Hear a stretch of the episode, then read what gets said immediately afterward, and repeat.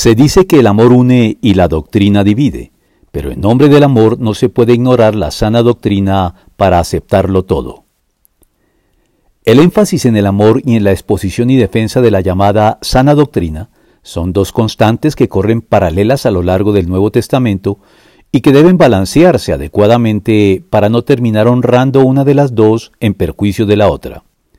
Así, no podemos hacer de la defensa de la sana doctrina un factor continuo de discusión y un garrote para golpear de manera desconsiderada y aleve a quienes no comparten nuestra fe,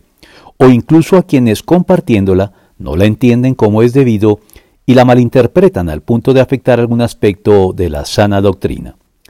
Pero por otro lado, en nombre del amor en nuestro trato con los demás, y en especial con quienes no comparten nuestra fe e incluso la cuestionan y difaman, no podemos transigir y ceder al punto de evitar y rehuir la controversia por causa de la sana doctrina,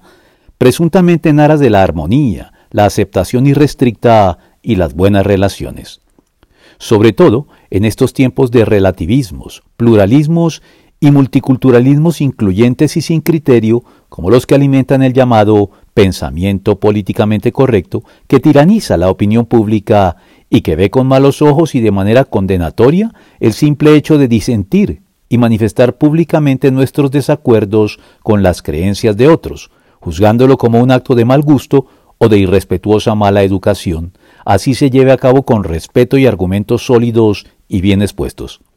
Por todo lo anterior, y sin perjuicio del amor, la exhortación sigue pues vigente. Tú, en cambio, predica lo que va de acuerdo con la sana doctrina. Tito 2.1.